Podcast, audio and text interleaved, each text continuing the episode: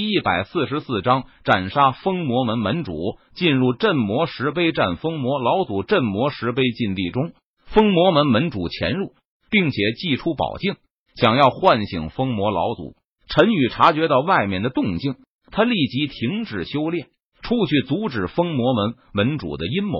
小兔崽子，你给我去死吧！封魔门门主左掌拍出，朝着陈宇身上猛拍而去。呵呵。你右手没了，我看你这左手也不需要了吧？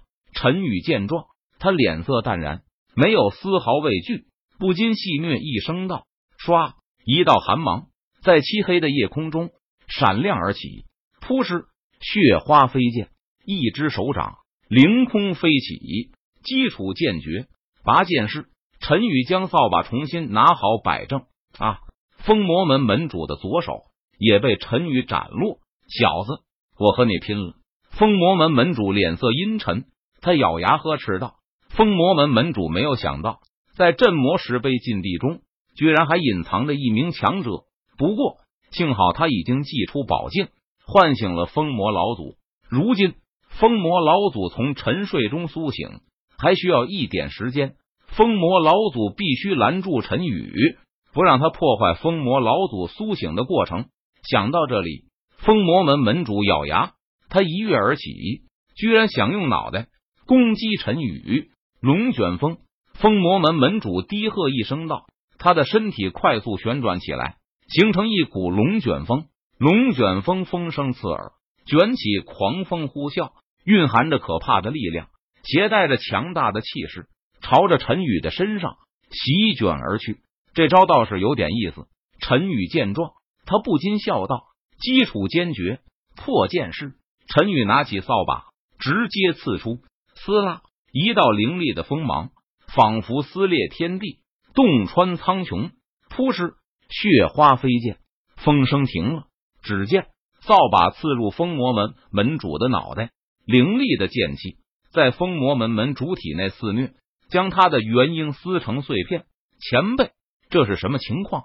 这时，柳玄宗带人迅速赶到。他看着死去的封魔门门主，问道：“而在外面潜入凌霄剑宗内的封魔门弟子，也全部被凌霄剑宗杀死或者拿下。”老祖宗主，我审问出来了。这时，李青衣压着封魔门弟子走了进来，说道：“哦，青衣，你问出什么来了？”柳玄宗闻言，他看着封魔门弟子，好奇的问道：“宗主，这些人是魔道之人？”他们都是封魔门弟子，封魔门门主带着他们潜入凌霄剑宗，目的是为了解封封魔老祖。李青衣没有任何迟疑，他回答道：“解封封魔老祖不好！”柳玄宗低呼一声，他连忙回头看向镇魔石碑，果然，此时的镇魔石碑发生了显著的变化，一道绿色的符文快速变大，瞬间破碎。哈哈，本老祖醒来了。在镇魔石碑中，一声大笑声传来：“你们守住外面，我去阻止封魔老祖。”破风而出。陈宇见状，他脸色微变，连忙吩咐道：“随后，陈宇本尊和法相转化，进入镇魔石碑中。只见四周的景象一阵变化，陈宇来到了封印封魔老祖的岁月空间内。封魔老祖被封印的时间。比血魔老祖要少上几百年，因此风魔老祖苏醒后的实力比血魔老祖要强上不少。风魔老祖在千年前也是一方魔道巨擘般的存在。风魔老祖和血魔老祖联手发动了青州魔道之乱，最终风魔老祖被凌霄剑宗的老祖击败，然后封印在镇魔石碑中。陈宇进入到封印风魔老祖的岁月空间中。他看到了风魔老祖的模样，风魔老祖满头花白，骨瘦如柴，身穿绿袍，身上散发着强大的气息。哟，没有想到这么多年过去了，凌霄剑宗居然还没有覆灭，并且还出了你这样一名实力达到渡劫期的武者。风魔老祖刚刚苏醒，他看到陈宇，不禁感到些许的诧异，道：“你是刚刚度过第一灾的雷灾吧？”这样想来。那我封魔老祖岂不是你的第二灾？封灾了吗？看来今天不是你死，就是我亡的局面了。疯魔老祖毕竟是千年前的魔道巨擘，他见识广阔，看到陈宇就已经意识到了什么。按照你所说，我想要度过风灾，就只能杀了你。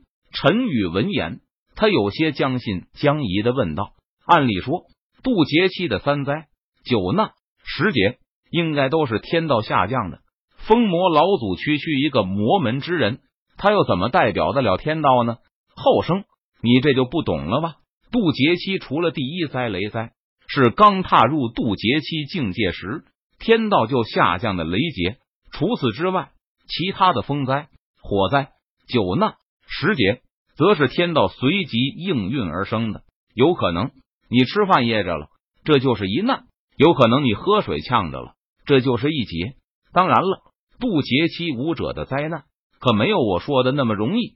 若是一不小心，那是会死人的。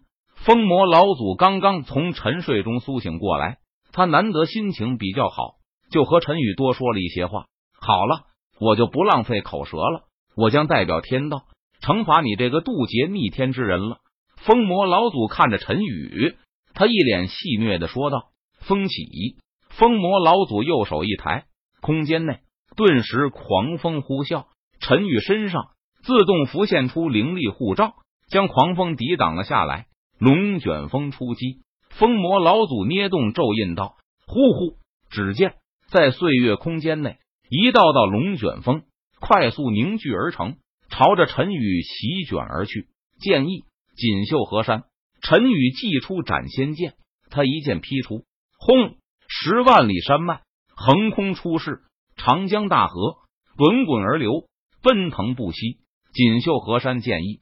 好似他现的一角苍穹般，携带着无与伦比的气势和力量，朝着下方的一道道龙卷风碾压而下。轰隆隆，整个岁月空间都在震动。锦绣河山剑意摧枯拉朽般，将所有的龙卷风全部碾压成了碎片。小子，你倒是有两下子。接下来我要认真了。疯魔老祖见状，他笑着说道。疯魔老祖还是没有把陈宇放在眼里，他右手一招，凝聚出一道飓风，朝着陈宇的身上席卷而去。第五更读者群八三一一一九一九七，欢迎加入，求推荐票，求打赏，求加入书架。